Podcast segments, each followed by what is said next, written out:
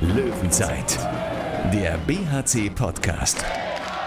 Präsentiert von Solinger Tageblatt und Radio RSG. Der Wille war stark, aber der Gegner war stärker. Hallo, ich bin Thorsten Kabitz von Radio RSG und das ist der BRC Podcast am Morgen danach.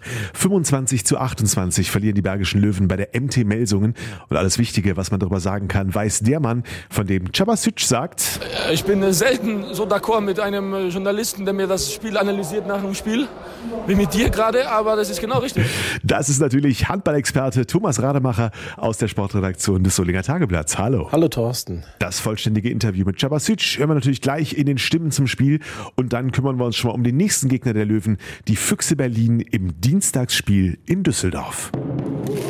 Mit dem Erfolgserlebnis gegen Hannover im Kopf ist der BRC gestern zur MT Melsung gefahren und sie wollten was. Das konnte man sehen, fand ich. Selbst als die Löwen schon in der ersten Halbzeit früh in Rückstand gerieten, hatte ich das Gefühl, Tom, man konnte ihnen nicht wirklich was vorwerfen, außer dass die eigenen Tore fehlten. Nur genau das hat sich im Laufe des Spiels dann leider immer mehr gerecht, oder? Ja, fassen wir es kurz. Das ist wirklich eine relativ klare Sache in dem Fall gewesen, denn der BRC hat einfach seine Chancen nicht reingemacht. Man kann der Mannschaft nicht absprechen, groß gekämpft zu haben. Das war alles so, so weit in Ordnung, aber irgendwie fehlte halt dieses letzte bisschen, um das Spiel dann wirklich mal kippen zu lassen. Immer wieder war man dran, ähm, kam auch auf zwei Tore ran und dann gab es ein Missgeschick oder einen schlechten Abschluss und äh, Melsung ist wieder weggezogen dann auf drei oder vier Tore. Das war eine, ja, irgendwie ärgerlich, denn äh, es hat sich so durchs gesamte Spiel gezogen. Irgendwie ein interessantes Spiel, auch dadurch ein bisschen merkwürdiges Spiel. Man hatte schon das Gefühl, das könnte kippen, aber nie den Eindruck, es würde wirklich kippen. Und äh, es war auch kein Spieler in Reihen des BRC, der individuell ganz besonders stark gespielt hätte. Es, jeder war soweit in Ordnung, aber niemand hat eine wirklich grandiose Vorstellung geliefert, hatte wirklich einen grandiosen Tag. So war es dann ein Startzielsieg für Melsung, der aus Melsunger Sicht fast unspektakulär ist, wenn man mal von den Nebengeräuschen absieht, ähm, dass da ja gerade der Trainer äh, Heiko Grimm entlassen worden ist und äh, Nachfolger mit Gudmundur Gudmundsson bereits feststeht, aber der war gestern noch nicht da war eine besondere Situation, dadurch natürlich irgendwie auch ein besonderer Sieg dort in Melsungen, aber im Prinzip war es aus Melsunger Sicht doch ein recht unspektakuläres Spiel. Rudelfunk.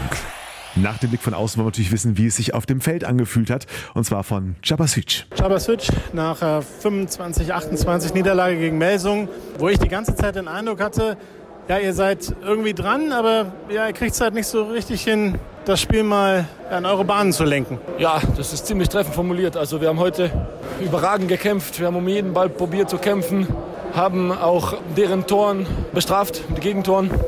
Haben es aber nie geschafft, auf näher als zwei zu kommen. Und äh, ich denke, wenn wir da auf ein Tor rangekommen wären, vielleicht ein Unentschieden durch ein glückliches Tor geschafft hätten, wäre es noch ganz anders ausgesehen. Ja, das Spiel fühlt sich ganz komisch an, weil gefühlt sind wir mehr als gleichwertig. Kai Häfner bringt uns in der zweiten Halbzeit in Bredouille mit 2 gegen 2 mit äh, Maric und dann die Schüsse. Kühn haben wir überragend im Griff in der zweiten Halbzeit. Und wir schaffen es einfach nicht, dass wir sie kurz zum noch mehr Nachdenken bringen. Bei zwei Toren auf ein Tor vielleicht auf unentschieden und dann, dann würde ich ganz sehen, wie sie reagieren. Weil so stabil waren sie heute nicht, aber am Ende vielleicht glücklicher, vielleicht auch ein bisschen verdient. Wo siehst du das Hauptproblem? Die, einfach eure Effizienz? Denn Chancen hatte der ja, aber Ihr macht die Dinge halt nicht rein, jedenfalls nicht so konsequent wie Melsung. Ich bin selten so d'accord mit einem Journalisten, der mir das Spiel analysiert nach dem Spiel, wie mit dir gerade, aber das ist genau richtig. Also wir, wir in der ersten Halbzeit steht es 8-4 und wir haben fünf Postenschüsse frei, wo, man, äh, wo der Torhüter in der falschen Ecke ist. Also, also das kann man nicht besser spielen, was soll man da machen? Also wir müssen die nur treffen und in der zweiten Halbzeit ist es genauso. Wir kommen wieder auf zwei dran, verschießen Gegentor, sind wieder drei und wieder kämpfen wir an. Und immer wenn wir das Gefühl haben, jetzt könnte es gehen, verschießen wir in Freien. Und dann ist schwierig, also wenn wir die, die Chancen nicht nutzen und die Effizienz nicht da ist, dann ist es schwer. Ja, Simic überragend gehalten. Es tut mir ein bisschen weh, weil wir wirklich sehr gute Chancen hatten, selten äh, Angriffe gehabt, wo wir gesagt haben, das hätten wir uns jetzt nicht nehmen sollen, nicht nehmen müssen. Ja, extrem bitter, bin ein bisschen niedergeschlagen. Eigentlich noch mehr als in Göppingen vor zwei Wochen, wo wir extrem schlecht gespielt haben. Aber ja, ja, so ist das. Das ist tatsächlich interessant, äh, denn die Leistung war ja besser als in Göppingen, fand ich zumindest. Äh, noch eine steile These jetzt von mir, wo ich gerade so gut drauf bin das Tempospiel. Äh, ihr kamt eigentlich doch hin und wieder rein, habt aber wenig draus gemacht. Äh, hat Melsung da einfach so einen guten Rückzug gehabt? Also die waren nicht immer sortiert. Wir haben das immer probiert und haben es eigentlich auch ganz gut geschafft, oft Chancen rauszuspielen. Aber äh, da steht auch äh, eine große Masse mit viel Armen. Und dann ist man so, wenn man in so einer Situation wie wir gerade ist heute, wo, wo, es nicht so gut gelaufen ist von Anfang an, haben wir es probiert. Wir sind auf 16 Minuten gelaufen, das haben wir immer probiert. Aber wir haben diesen finalen Pass nicht geschafft. Und wenn wir den mal geschafft haben, haben wir es auch noch verschossen.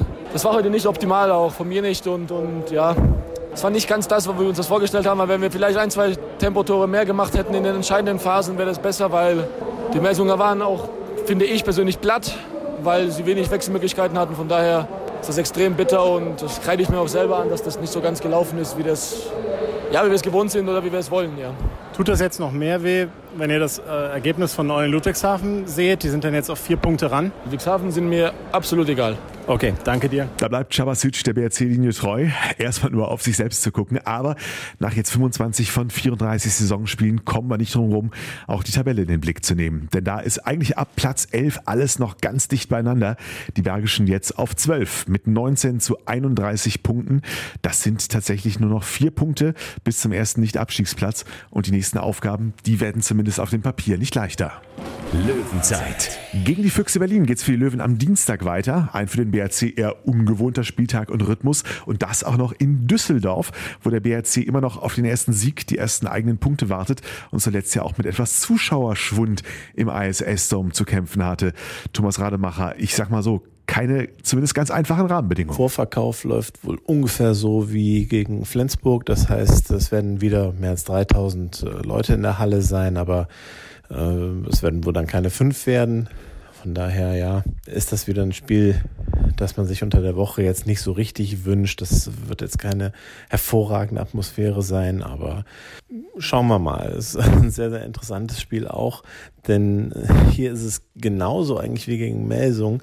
Melsung hat ja auch gepatzt äh, gegen die Eulen Ludwigshafen, haben da nur ein Unentschieden äh, rausgeholt und die Füchse Berlin haben jetzt auch einen großen Patzer hingelegt gegen die HSG Nordhorn Lingen zu Hause verloren. Das ist der erste Auswärtssieg überhaupt von Nordhorn in dieser Saison.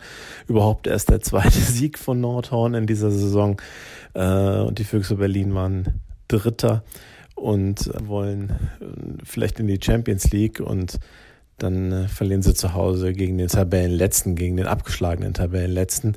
Die werden also was gut zu machen haben dann hier im Bergischen Land und äh, der BRC könnte das ausbaden, aber wer weiß, vielleicht hilft der erhöhte Druck ja auch. Wird äh, ja eine interessante Sache und äh, überhaupt der Abstiegskampf ist ja jetzt auch wieder interessant nach dem Sieg der Eulen gestern in Erlangen und sind nur noch vier Punkte. Ähm, ein paar Punkte wird der BRC noch sammeln müssen, um in der Liga zu bleiben. Das ist wohl wahr. Andererseits, siehe Hannover, gerade gegen die großen Namen und Gegner ist der Bergische HC in der Vergangenheit ja schon manches Mal über sich hinausgewachsen. Also wird mich jemand fragen, ich würde auf den Punkt für Dienstag setzen, aber mich fragt ja keiner. Deshalb sage ich einfach nur Dienstag 19 Uhr der BRC im ISS-Dom gegen die Füchse Berlin. Das Wochenende könnte man zum Beispiel nutzen, um nochmal die letzte Folge der Löwenzeit zu hören. Die haben wir am Mittwoch erst rausgehauen mit dem ja, sehr schönen Interview mit Max Dai. Da gerne nochmal reinhören. Die nächste Folge der Löwenzeit, die gibt's dann auf jeden Fall am Mittwoch mit den Stimmen zum Berlin-Spiel. Bis dahin, wir hören uns.